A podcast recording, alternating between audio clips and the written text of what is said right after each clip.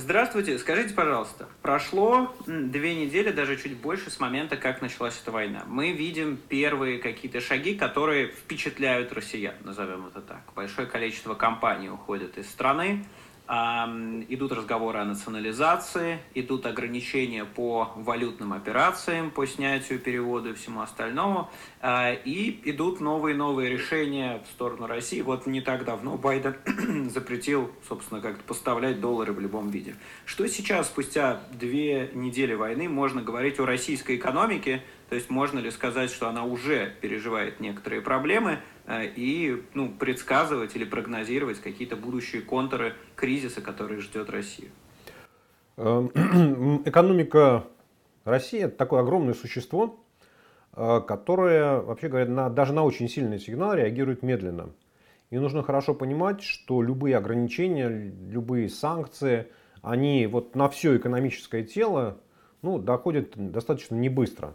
Пока, я бы сказал так, мы находимся в самой начальной стадии э, ощущения того, что с нами случается, с нашей экономикой случается. Ну, на самом деле такой вот первый инфля... э, девальвационный шок.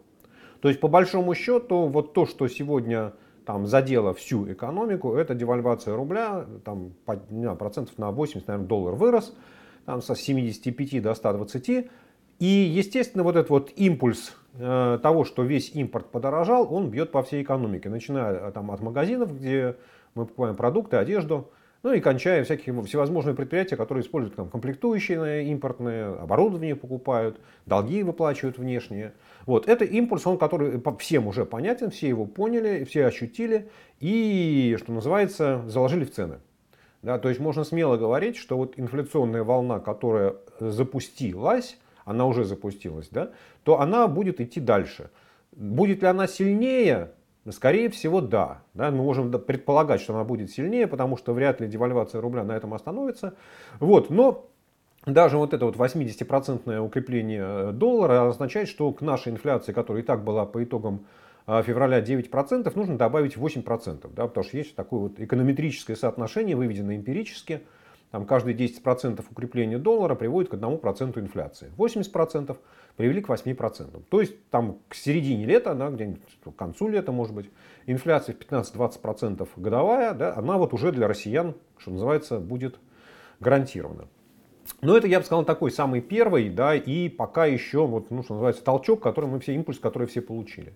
Безусловно, для какой-то части россиян, для, там не будем говорить, что для всех, закрытие э, иностранных компаний, закрытие импортных магазинов, торгующих импортными товарами, это стало таким серьезным потрясением. Э, и они уже это тоже хорошо поняли. И поняли, что как это, это может не вернуться. А более широкие слои населения, да, которые сбережений не имеют, которые доллара не видят, которые за границу не летают – ну, они пока живут в полном неведении относительно того, что происходит, только видят, что все, потихонечку все дорожает. То в магазинах сахар исчезнет, то там появится, что гречки не больше 2 килограмм, то соли там 3 килограмма в руки. Короче говоря, вот какие-то такие вот э, импульсы поступают, но причины и насколько это серьезно, насколько это долго, не очень понятно. Опять-таки есть хороший импульс. Владимир Путин неожиданно заявил о том, что семьи с детьми получат очередную подачку. Да, вот уже, слушайте, ну уже совсем хорошо, деньги какие-то пойдут. Вот, но это так все, если говорить шутка. А если говорить серьезно, то мы можем попытаться спрогнозировать, что происходит с экономикой, вот предположив, что вот санкции в том виде, в котором они сегодня введены, они останутся. И предположим, что никакого дальнейшего серьезного усиления, там, усиления санкций не будет. Значит, что мы имеем? Мы имеем то, что а, российские банки и компании серьезным образом ограничены в международных платежах да, и они ограничены в выходе на рынок капитала, они не могут занимать, там, брать кредиты, размещать облигации, размещать свои акции. У кого-то котировки акций вообще рухнули, да, там, соответственно, менеджеры этих банков, у которых бонусы привязаны к котировкам, они, что называется, вообще без бонусов остаются. А мы понимаем, что а, самолеты летать не будут за границу, да, то есть можно смело говорить о том, что вот фактически сегодня авиационные власти, будем смеяться, Бермудских островов объявили, что вот там примерно 700 самолетов, находящихся в России, которые зарегистрированы на Бермудских островах, у них отзывается сертификат летной годности. Ну, то есть, вот считается, что эти самолеты дальше использовать нельзя, потому что Российская Федерация в нынешнем состоянии, все российские авиакомпании не могут обеспечить их надлежащее состояние, техническое э, обслуживание. Соответственно, ну, российское, Министерство транспорта делает там всевозможные жесты, чтобы все самолеты, ну, то есть, скорее всего, самолеты будут оставлять в России, по крайней мере, какую-то значительную часть, так сказать, мягко скажем, что их своруют. Да, то есть, ну, просто не отдадут владельцам, и все. Обязаны вернуть, ну, кому я должен, тому прощаю. И, соответственно, там будут один самолет разбирать на запчасти, чтобы за счет этого ремонтировать другие. Но понятно, что это безопасности полетов не, до, не добавит. Ну вот, соответственно, за границу летать э, российские авиакомпании не будут. Ну, в общем, и э, там российские туристы пока могут летать только, я так понимаю, в Турцию, вот, в арабские страны. Ну и, собственно говоря, и все. Вот, это если дальше. Дальше мы понимаем, что закрылось уже примерно э, э, где-то около 110 э, иностранных компаний, э, которые там разную роль играют в российской экономике, начиная от Макдональдса, да, который там со своими не знаю, сотнями магазинов, 62 тысячи сотрудников, у них там в месяц на зарплату только 50 миллионов долларов уходило по старому курсу. Да? Соответственно, они закрываются, и они не собираются значит, возобновлять ну, производство до тех пор, пока не, не закончится война. И там, там санкции не начнут сниматься, или, по крайней мере, они не получат одобрения общественного мнения в странах Запада. Соответственно, э, контейнеры в Россию не возят э, шиппинговые компании. Соответственно, все, кто э, как-то завязаны на импортные комплектующие, понимают, что к ним ничего не придет. И те, кто отправляют э, грузы из России контейнерами, тоже понимают, что от них ничего не уйдет. Да, соответственно, вот э, получается, дальше мы знаем, что есть технологические ограничения. Да, то есть, с одной стороны, там, вот большие технологические компании говорят, что мы не будем вам больше предоставлять услуги, а аудиторские компании говорят, что мы вам не будем предоставлять услуги, а с другой стороны, Роскомнадзор говорит, а, ну не очень-то и надо, мы и тех, кто остался, мы их тоже закроем. И вот если все это дело подвести, то я бы сказал так, что а, тренд движения российской экономики так институционально, это куда-то там примерно в середину 80-х годов. Да, то есть, когда, ну понятно, что технический уровень, там, качественный уровень товаров другой, вот совсем полную параллель проводить нельзя, но это такая вот абсолютно изолированная экономика, которая с внешним миром, то есть с развитым миром общается только через нефтегазовую трубу поставки металлов, ну а обратно, что называется, покупаем то, что нам будут продавать. Вот не то, что мы хотим, а то, что нам будут продавать. Вот. И, соответственно, дальше это все приводит к тому, что там, уровень жизни населения серьезно упадет. Насколько сейчас мы предсказать не можем, потому что, ну, мне кажется, что сегодня, когда экономика так свободно скользит вниз, да, или хотите там, по ледяному желобу, хотите там просто, по, что называется, по реке, да, по льду катится. Мы не знаем, когда она остановится. Пока она не остановится, мы прогнозы делать не можем. Можно смело говорить, что она упадет на 5%, можно говорить, что она упадет на 10%. Можно сказать, что она упадет на 15%. Вероятность попасть в точку, она примерно одинаковая. Да? Поэтому у каждого, вот, что называется, каждый может себя ощутить героем и попытаться спрогнозировать, устроить пари и, в общем, глядишь, что-то точно выиграет. Вот. Но, соответственно, вот если экономика упадет на там, 5-10%, то, видимо, доходы населения упадут, не знаю, там, на 8-15%. Потому что в последнее время как вот экономика российская работает так, что с каждым кризисом а доходы населения падают сильнее, чем падает экономика. Но это вот то, что мы сейчас можем наблюдать да, и там примерно оценивать ближайшее будущее, исходя из того, что вот ситуация застабилизируется, как она есть сегодня. Скажите, пожалуйста, задам довольно неожиданный вопрос. Э, значит, э, по моему представлению, есть какое-то количество квалифицированных высококлассных специалистов и специальные сферы. Ну, например, сфера IT. Да, и мы видим, что а, российское правительство очень озабочено тем, чтобы айтишники да, никуда не уезжали, дают им там отсрочку от армии, предлагают и еще что-то. Но, насколько представляется, люди, которые могут устраиваться значит, на работу не только в России, но и в других компаниях, да, в случае падения уровня жизни, который происходит в страновом масштабе, да, будут достаточно оперативно страну покидать, что мы, собственно, и наблюдаем.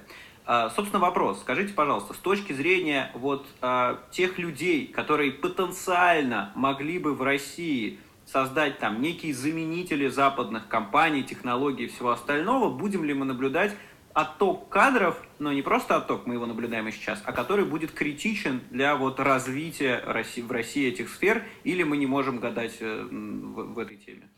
Э, мы не можем гадать, мы не можем гадать, мы можем делать какие-то общие э, размышления. Да? Вот, смотрите, значит, я думаю, что какая-то часть, э, ну, условно говоря, будем их называть там программистов, да, она, она высококлассных программистов, которые имеют устойчивые контракты с западными компаниями, они постараются уехать. Да, потому что ну, сегодня у тебя еще есть контракт западной компанией, а завтра любые контакты с Россией будут токсичными, с тобой никто не захочет иметь дело. Поэтому, если ты уверен в том, что у тебя есть работа, ну, соответственно, ты, скорее всего, там уедешь в какую-то страну, да, которая принимает российских беженцев, которая там безвизовый, ну, короче, будешь как-то устраиваться.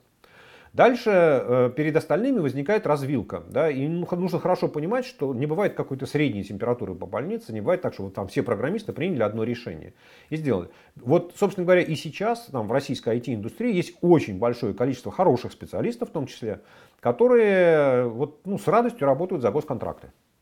Да, потому что требования по качеству продуктов ниже, чем у западных компаний, оплата зачастую не хуже а, и конкуренции никакой.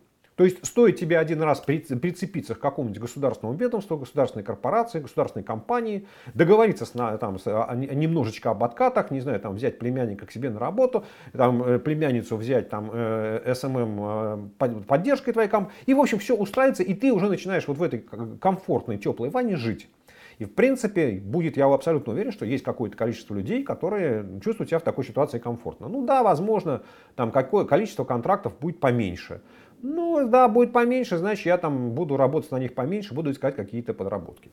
А вот э, дальше начинается такая промежуточная зона, вот как хороший вопрос был, да, что вот те люди, которые могут создать что-то конкурентное, там, аналогичное, заменительное Запада. Я думаю, что такого создать невозможно, а, потому что продукт э, качества ну, такого стандартного западного рынка, он э, возникает в конкуренции да, где у тебя, условно говоря, одну и ту же задачу решает там 10, 15, 20, 30, 100 компаний, и кто-то из них выстреливает, потому что у него продукт получается лучше других. Когда у тебя нет конкуренции, шансов на то, что ты создашь какой-то продукт, который, вот, что называется, будет замечательным, они очень низкие. А самое главное, что Россия, в принципе, это очень маленький рынок. Да, вот, ну, опять все хорошие IT-продукты массового, ну, массового потребления, они же делаются на аудиторию там, сотни миллионов пользователей, да, там, десятки миллионов пользователей. Понятно, что такой аудитории в России нет. Да? То есть опять, конечно, кто-то что-то будет делать. Но мы понимаем, что рынок маленький, доходы населения падают, какая-то активная часть общества, у кого есть там большие доходы, будет стараться все-таки как-то передвигаться за границу. Вот, поэтому опять вот сказать, что вообще ничего хорошего не возникнет, ну, наверное, нельзя. Но сказать, что вот будет какое-то высокое качество э, этих продуктов, ну это примерно, как, не знаю, там, в 1990 году Советский Союз тоже выпускал цветные телевизоры. И даже в каком-нибудь там 1982 году выпускал цветные телевизоры. Но когда ты смотрел там советский цветной телевизор и там японский или американский, ты понимал, что это два разных продукта, совершенно случайно называющиеся одним и тем же образом. Поэтому вот будет, наверное, примерно такое. Ну да, и по крайней мере мы можем даже судить про это, учит, ну, э, зная, что всех хотели именно японский или американский телевизор, магнитофон и прочее. Да, конечно. Объективный конечно. такой показатель. Да. А, скажите, пожалуйста, как вам кажется, будет выглядеть российская экономика? Сейчас поясню в каком смысле. Мы уже слышим слова национализация. Мы уже слышим от Владимира Путина, что, ну вот, знаете, Советский Союз тоже жил под санкциями. Да? То есть мы видим вот этот дрейф в сторону советской модели. Советская модель экономическая это что? Это план, э, это, соответственно, ну, на определенных этапах индустриализации и прочее, прочее. А видите ли вы примерное очертания того, что будут пытаться делать, и отдельно потом поговорим, насколько получится? А, ну, к сожалению, приходится в очередной раз отмечать, да, что у Владимира Путина недостатки в историческом образовании. И не только там относительно истории там, 19, 18, 17 и дальше веков, но и даже в истории Советского Союза вот тех э, годов, когда он уже был таким взрослым человеком. А, по большому счету Советский Союз не жил в режиме санкций. А на Советский Союз были ограничения Какомовские, которые не разрешали экспорт э, а, продукции и технологий двойного назначения для оборонной промышленности. Все остальное, в принципе, можно было закупать. Да, и закупали заводы АвтоВАЗ, закупали там, станки с числовым программным управлением, в общем, все закупали. Поэтому, в общем, сказать, что Советский Союз жил в условиях санкций, это невозможно. Просто Советский Союз ничего не мог произвести, и продать на экспорт, кроме там нефти и зерна. И в этом была проблема, да, что купить на Западе можно было практически все, что угодно, но денег вот от продажи нефти да, было только на то, чтобы купить вот самое необходимое, в первую очередь зерно. Да, потому что зерно, оказывается, тоже в России, в Советском Союзе в то время не росло. Вот, и поэтому э, сказать, что там вот мы будем жить в таком же режиме, как э, в Советском Союзе, невозможно. Будет, э, я бы сказал так, гораздо хуже, э, потому что э, советская экономика, вот в том, опять в том виде, в каком, там, возможно, ее помнит Путин, хотя, насколько я понимаю из его биографии, он с экономикой советской никогда не сталкивался. Да, это там университет, КГБ, э, Дрезден и там э, Санкт-Петербургский университет. Вот ничего из этого к экономике не имеет ни малейшего отношения. Я даже удивлюсь, если он хоть раз был на каком-то э, советском заводе. Вот. Так вот, та советская экономика, которая. А, ну, с которой фактически развалилась да, там, к середине 80-х годов, она же возникала в результате такого длинного исторического процесса. Ну, то есть, вот можно за точку отсчета взять какую-нибудь там гражданскую войну, да, когда полная такая разруха, и вот там с этого нуля некий исторический процесс с загогулиным, индустриализацией, коллективизация, большая чистка, строительство заводов, там танковые заводы. Вот, вот, и как-то вот так вот медленно советская экономика, она развивалась, и она строила свою индустриальную базу, ну, на самом деле, в догонку за странами Запада в ту историческую эпоху, когда ассортимент товаров был очень ограничен. То есть, если посмотреть там на, ну, условно говоря, там полки магазинов 30-х годов или там 40-х годов, нет, 40-х плохо, 50-х какие-нибудь, да, то они выглядели примерно одинаково. И люди одевались там примерно одинаково. Больше всего провал был, конечно, всякие, вот то, что автомобили э, советская экономика легковые не могла производить. Ну, то есть там экономика что была ориентирована на войну, поэтому на население оставалось мало. Вот. Поэтому вот такой, что называется, советской экономики у нас, которой логически она возникала, да, ее не будет. У нас будет вот экономика, которая возникла в лихие 90-е, экономика рыночная, да, которая там э, развивалась, где развивались банковский сектор, сектор, где развивалась там страховая, страховые компании, где развивалась мобильная связь, где развивалась IT-индустрия, где развивались связи с Западом где-то какие-то, какие могли. И вот теперь э, э, вот от той экономики, которая возникла, опять вот в ходе исторического такого 30-летнего цикла, от нее начинают обрубать ветки.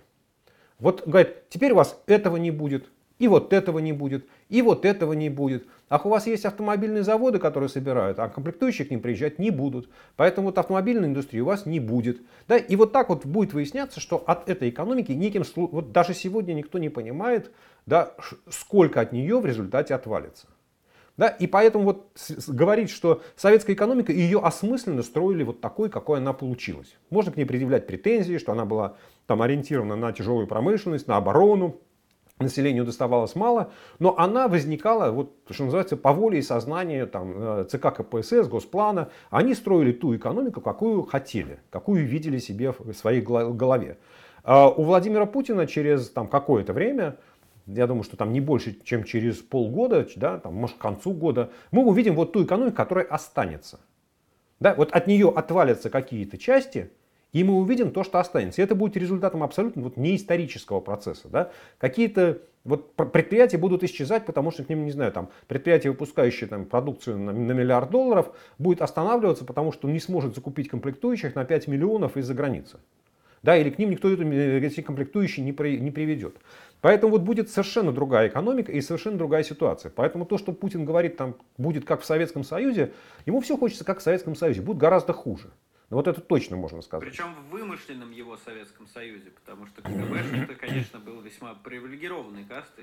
Да не был он никаким. Слушайте, как он там, не знаю, каким, как он был привилегированный? О чем вы? Ну, ладно. Ну как, там... он же жил почти не в Союзе. Ну нет, он не, не в Союзе жил там э, в 80-е годы, сколько там, не помню, 5 лет, что ли, в, Герм... в ГДР жил. Это. Вот, ну, в общем, короче говоря, э, вот неважно, там вымышленный Советский Союз, не вымышленный. То есть вот будет не, не так в Советском Союзе с точки зрения конструкции экономики. Да? Вот экономика будет абсолютно корявая, непонятная, и сегодня мы даже не можем знать, что останется.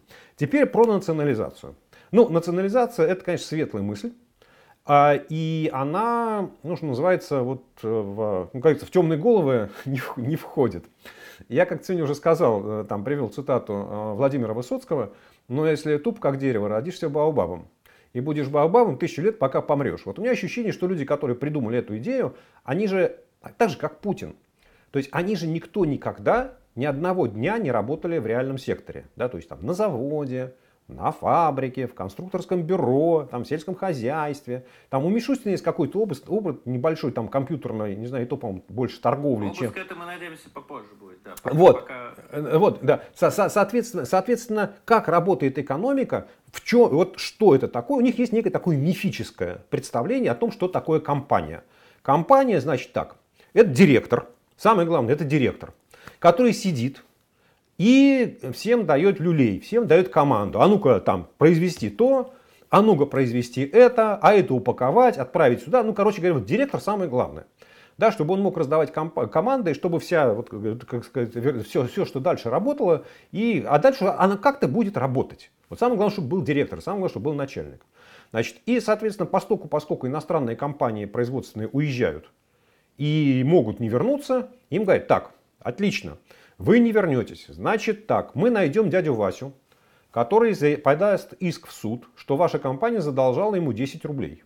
После этого суд а, ведет внешнее управление. Ну, ну, скажет, вы банкроты, вы же не платите по долгам, вас же никто заплатить не может. Типа, вы банкроты. Мы берем э, внешнего управляющего, поставим Чубайса во главе всей этой конторы внешних управляющих, и он будет рассылать своих комиссаров, они умеют управлять, они там уже с приватизацией знают, а здесь в обратную сторону. И дальше они будут запускать производственный процесс. Значит, после этого приезжают эти комиссары на предприятие и говорят всем рабочим выйти на работу. Ну, рабочие на самом деле будут рады, да, потому что пока им платят зарплату, но в какой-то момент им, возможно, перестанут платить. А, и он говорит, ну хорошо, мы пришли, что дальше? Ну, ну что, работайте. Он говорит, а что делать-то? А, ну как? Ну типа работайте, каждый на своем рабочем месте. Он говорит, слушай, а у нас вот этого нету, а нам вот это не привезли, а вот этих-то это нету, а здесь вот этого нету, а здесь у нас... Это... А, а, а кто это делал? А это там Джон Смит делал, или там Вася, Вася Петров делал. А где они? Так они уехали. И что? Ну и все, и работать невозможно. Да? И вот через какое-то время они поймут, что на самом деле в современной компании главное там не станки, ну станки важны, и банковские кредиты важны. Да? Но самое главное это люди с их умениями и навыками. Да, это менеджеры. Вот в хорошем смысле слова, да, топ-менеджеры, топ-технологи, да, которые понимают, что компания делает, которые понимают, с кем у нее есть связи, да, и которые понимают там узкие там, не, не, или не очень узкие места своего производства, которые при возникновении каких-то проблем знают, как их решать. Так вот, э, я думаю, что... Да, ну а самое главное, что в этой ситуации эти комиссары имени Чувайса, они говорят, ну окей, на, значит так, Понятно, справиться мы с этим не можем, поэтому наша задача быстренько это продать.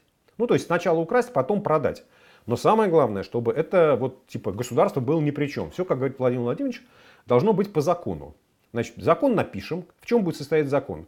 Ну, вот этот комиссар получит право выпустить новые акции компании. О, классно. А кто им будет владеть изначально? Изначально им будет владеть сама компания. И распоряжаться им будет этот самый комиссар. И он эти акции будут выставлять на торги.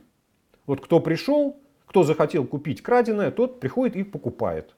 Я ему говорю, так, ну хорошо, типа, ладно, классная идея, ну вот, может, что-нибудь купят. А, а если не захотят? А если не захотят, тогда возьмем в государство. Ну, то есть, опять вот получается вот та самая национализация, но уже по-честному, да, по закону. Да, вот тогда уже по закону это все дело отойдет государству, не потому что государство там что-то национализировало. Если национализировало, то надо компенсацию платить. А здесь вот как вроде процедура банкротства. Вот, ну, короче говоря, вот мой прогноз – что экономический эффект от этого будет близок к нулю. Да, то есть запустить компании, которые построены на человеческих знаниях, на интеллекте, им не удастся. Хорошо. А вы знаете, еще один фактор, мне кажется, мало пока обсуждается, но э, там, э, мне кажется, это один из важнейших факторов в России. Мы увидели это в том числе и на примере российской армии.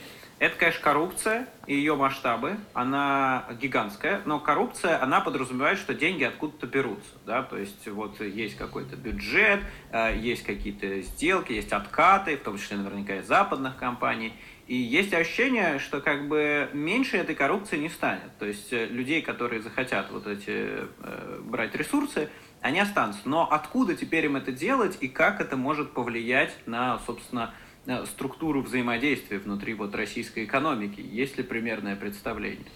А, Майкл, смотрите, я думаю, что, конечно, коррупции станет меньше, ну, потому что экономика сожмется. Да, ну, то есть, условно говоря, если экономика сожмется процентов на 20, ну, я не могу сказать, там, что коррупции станет на 20 процентов меньше, но там ее точно станет меньше, потому что там многие из тех, кто когда-то там, ну, как это, были на другой стороне, давали взятки или там давали, соглашались на откаты, а их просто не станет. Но с друг... просто откаты станут больше, как а, а, это, это, это возможно, это возможно, что откаты станут больше, то есть это тоже нельзя исключать. Но я хотел про другое немножко сказать. То есть коррупция, она вещь такая, да, что вот ее мы не, мы не знаем, как она будет развиваться. Понятно, что желание там получать, э, оно будет возрастать по мере того, как жизненный уровень будет падать. Вот, но я бы сейчас не стал вот так говорить о том, что там бюджетных контрактов станет меньше и что бюджет там не сможет, там их нельзя будет пилить. Я думаю, что э, вот смотрите, у нас бюджет 2022 года э, спроектирован при ценах на нефть э, 77 долларов, а на расходы бюджет идет 44 доллара. Да, и при этом курс доллара 72 рубля. Но у нас цена на нефть там уже там 110, ну хорошо, минус 20 долларов скидка, это получается 90, а курс э, доллара не 72, а уже 122. Ну то есть мы понимаем, что в рублях, как, как говорится, в попугаях гораздо больше – да, то есть вот, э, ну плюс там все остальные налоги, типа НДС на импорт, НДС внутриэкономический за счет роста цен, они будут расти. Поэтому номинально, в номинальном выражении, да, у бюджета с деньгами, ну, по крайней мере, первый год будет неплохо. Там на второй год сложнее будет, там на, на 23 год сложнее проектировать, потому что, ну, непонятно, да, какие они будут закладывать параметры. Но я ответственно заявляю, что вот э, исполнение бюджета возможности бюджета по оплате расходов в 2022 году будут ну, такие хорошие, каких, наверное, не было никогда. Просто инфля... ну, как, они будут инфляционные деньги, и поэтому вот сейчас, ну, собственно, мы же уже слышали, вот это было последнее совещание Путина с э, министрами, да, когда там министр промышленности Мантуров сказал, Владимир Владимирович, да мы что угодно создадим, денег только дайте на импортозамещение, мы сейчас все что угодно произведем. То есть уже вот пошло, типа, дайте денег да, и, и там настройки, это Марат Хуснулин, ну, любимое дело, дайте денег, мы вам сейчас все что угодно построим, там всю страну уже бетон закатали, теперь в асфальт сверху зальем. Вот, поэтому я думаю, что возможности, ну вот я бы не стал, как говорится, вот, э, там, думаю, что просто за счет уменьшения экономики объективно. А, то есть, если бы она упала на, 20, на, на 2%, да, мы могли говорить о том, что коррупция, ну, какой была, такой и останется. Uh-huh. Просто если экономика сожмется на 20%, я думаю, что объективно пространство сожмется ну не знаю, бюджет больше, взяток больше, хотя в долларовом выражении они, понятное дело, станут меньше. Вот, в попугаях-то а, меньше будет, да?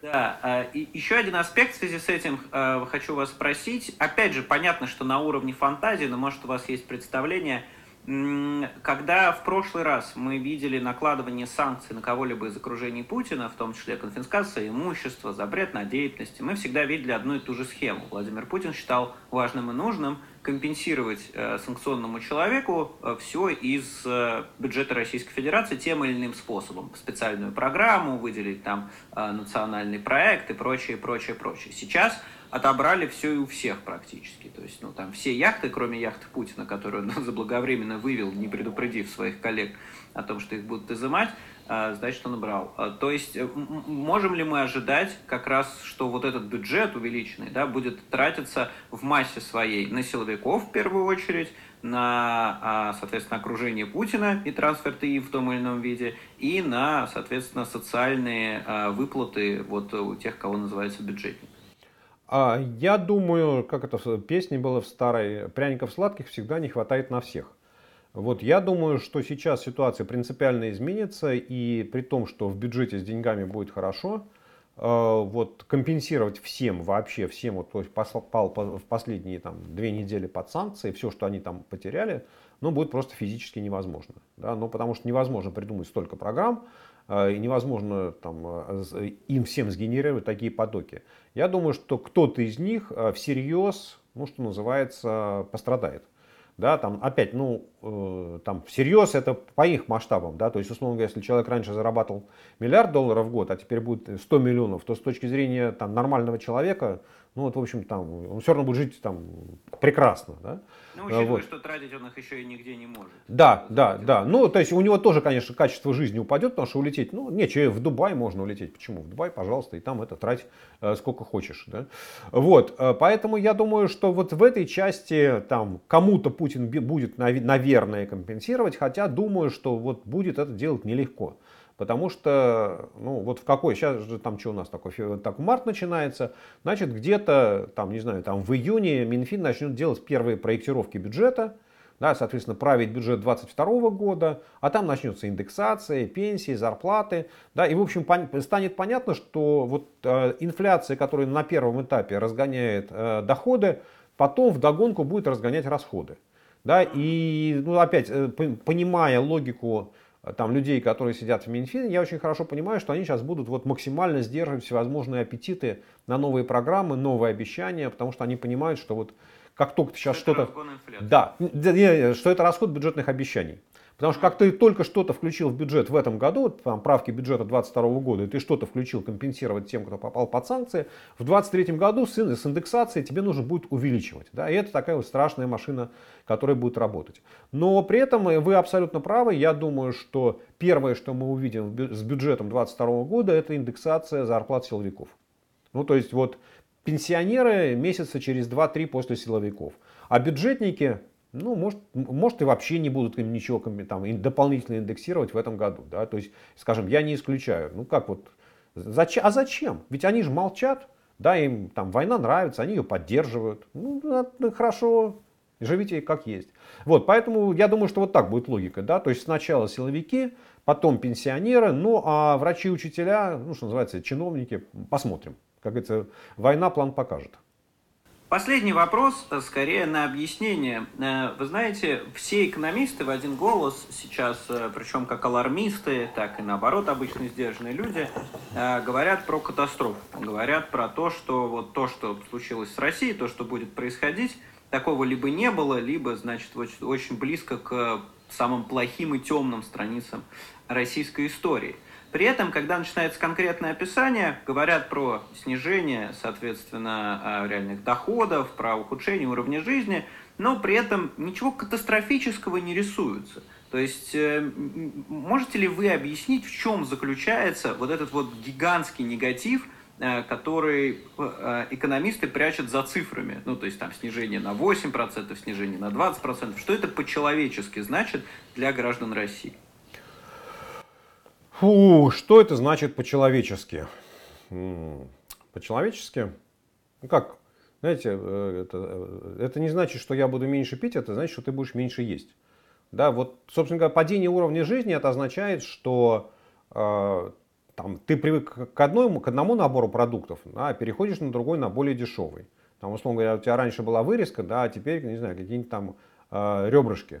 А, раньше ты покупал себе iPhone там, раз в два года, каждую новую модель или раз в год, да, а теперь будешь покупать какой-нибудь э, китайский Xiaomi или что-то еще такое, которого название ты еще даже не выучил.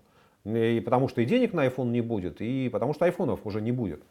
Да? Раньше ты покупал себе, не знаю, там Ford, э, Toyota, э, не знаю, Mercedes, BMW, Volvo, а сейчас ты будешь покупать китайские машины, которые тоже, в общем, как ты еще и название, там, Великая Стена, или как они там еще называются. Да? Потому что вот все эти западные компании, они все перестанут что-либо поставлять в Россию. То есть вот эта вот ситуация, мы опять, мне кажется, что мы ее до конца еще не можем просчитать и понимать. И там, вот, условно говоря, если в России останавливаются все автосборочные предприятия, ну, там, не знаю, там один АвтоВАЗ, наверное, 1300 живет, да, работает. Вот, и его уже нельзя будет там практически запустить, потому что там без импортных комплектующих ну, почти ничего собрать невозможно. Да, не говоря уже о всех других сборочных предприятиях, которые там другие названия имеются. Да, там Россий, Совет, российский авиапром тоже встанет, э, да, это тоже там, не знаю, там сотни тысяч людей работающих.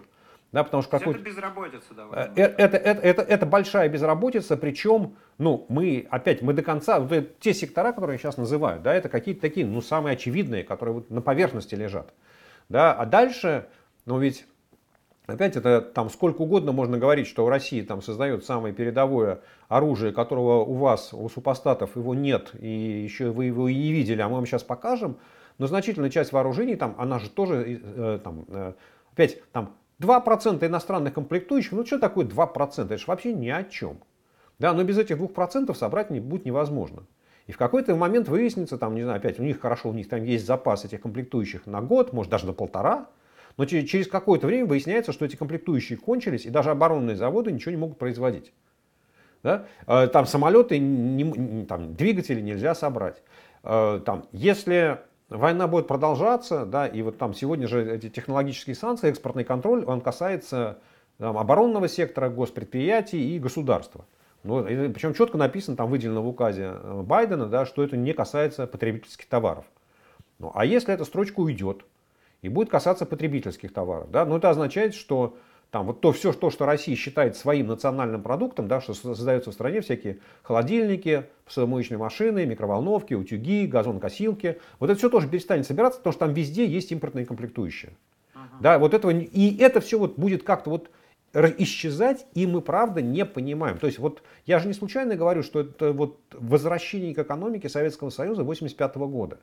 Да? То есть это вот какой-то там какой-то набор товаров. То, опять, слушайте, значит, первое, ну, опять я повторяю каждый раз, да, то есть это, это не означает, что экономика остановится. Да, экономика не остановится. Это не означает, что там в стране начнется голод. Голода не начнется, потому что там Россия производит ну, достаточное количество продовольствия, чтобы население не умерло. Там другое дело, что каких-то видов продовольствия может не быть, да, каких-то продовольственных товаров. Вот. Но э, вот очень много привычных товаров, привычных услуг, они просто исчезнут, да, их просто не будет. Каких? Ну, не знаю, там вот, в принципе, там, ну, ну, ну не будет, например, американских фильмов в кинотеатрах. Ну, с одной стороны, ну не будет и не будет, правда, не бог весь что. А с другой стороны, даже индустрия развлечений, это, не знаю, 80% выручки российских кинотеатров, и заменить ее будет нечем. Но это означает... Да, цепочки достаточно длинные. Да, и это означает, что, условно говоря, там, вот эти все кинотеатры, которые там возникли за последние там, 20 лет, им предстоит закрыться, потому что ну, им нечего показывать. Да, закрываются, соответственно, будут закрываться вот эти вот торговые молы, да, потому что там не будет импортных товаров, никто их не будет привозить. Вот. И вот это вот качество, при, при этом, условно говоря, там, я не знаю, может быть, экономика упадет при этом всего там, на 10% или на 12%. Да? Вот все, что я рисую, это вот может запросто уложиться там, в, там, не знаю, в 12%. Да? Но, а может быть и гораздо хуже. Вот, поэтому вот э, как, что это означает? Да, ну и там, чтобы не забыть, да, начинается все с инфляции. Начинается с того, что на все растут цены, да, и быстро, и да, стремительно. А зарплаты не особо. А зарплаты будут там, ну, у кого-то там в догонку будут успевать один к одному, а большинства будут отставать, конечно. Угу. И последнее уточнение, прям а, много просто пишут, я сейчас вспомнил, э, очень интересуют две вещи э, зрителей и слушателей. Это э, кредиты, в том числе уже взятые, и недвижимость. То есть будут ли какие-то изменения в этой сфере? А, ну, с кредитами, опять, смотрите, надо смотреть на условия договоров, да, что написано там, в том числе и мелкими буквами, а, и могут ли банки изменять условия, процентную ставку, самое главное. И насколько я понимаю, в основном, там, скажем, ипотечные кредиты, они давались при условии, что ставка не изменяется. Да, то есть, что ставка, да, вы взяли, там, не знаю, там, под 9% годовых или под 8,5%, и вот эта ставка остается там, на, все, на весь срок действия кредита. Ну и здесь, соответственно, такой абсолютно житейский совет. Если вы уверены в своих доходах, то вам выгодно держать этот кредит, потому что при инфляции там 20 или 25 процентов там процентная ставка по кредиту 8%, но она уже смешная. Да? Там тело кредита будет сжиматься и обесцениваться. Да, но и чтобы там понимать, там прогноз там какой-то примерно по инфляции, сейчас вот чуть-чуть я остановлюсь. Смотрите, вот там первое, пока у нас есть только одни данные за первую неделю марта. Это 2% за неделю. Вот если там весь март будет такая инфляция, это означает, что будет 10% в месяц. Предположим, после этого героическими усилиями Центрального банка, не знаю, антимонопольной службы инфляцию удержит, и она будет 1% каждый месяц. Да? Это означает, что за год инфляция составит 24-25%. Чтобы мы понимали, да, вот насколько вот важна вот этот вот первый скачок. То есть вот при такой инфляции, там ставка по кредиту, которая, ну, не знаю, у вас записана в договоре там 7, 8, 3%, ну, слушайте, я считаю, что это просто счастье. Потому что за счет высокой инфляции тело вашего кредита обесценится. Если у вас потребительский кредит, то, как правило, там ставка плавающая. Да, она может меняться в зависимости от ставки Центрального банка. Она была только что повышена там, с 9,5 до 20%. Сильно советую прочитать условия договора и при первой возможности такие кредиты погасить. Да, потому что иначе вы можете на процентах попасть ну, очень и очень и очень сильно. Да, с учетом того, что наши банки, они, в общем, как-то э, ну, достаточно жадные, да, скажем так. Свою прибыль редко когда упустят. Вот. Что будет происходить на рынке недвижимости, э, сказать сложно, да, потому что, с одной стороны, людям нужно жить, и всегда, наверное, будут э, какая-то группа людей, которая будет иметь достаточное количество денег, чтобы улучшать свои жилищные условия. Но с другой стороны, если предположить, что Э, экономика будет, вот там упадет там первый год там на 10, не знаю, там 12 процентов, а потом еще там три года подряд будут падать на 1-2, то есть прогноз, что доходы населения в целом будут снижаться, ну это означает, что и спрос на недвижимость, он тоже будет снижаться. Да, и поэтому, если вы задумались о том, что сейчас там купить какую-нибудь квартиру, а через 2-3 года ее продать, то мне кажется, что это не совсем правильная стратегия. По крайней мере, вот, ну, нужно, нужно понимать, что покупателей через 3 года будет явно меньше, чем сейчас. Супер, спасибо вам большое. Спасибо, Май. что уделили время. Спасибо вам.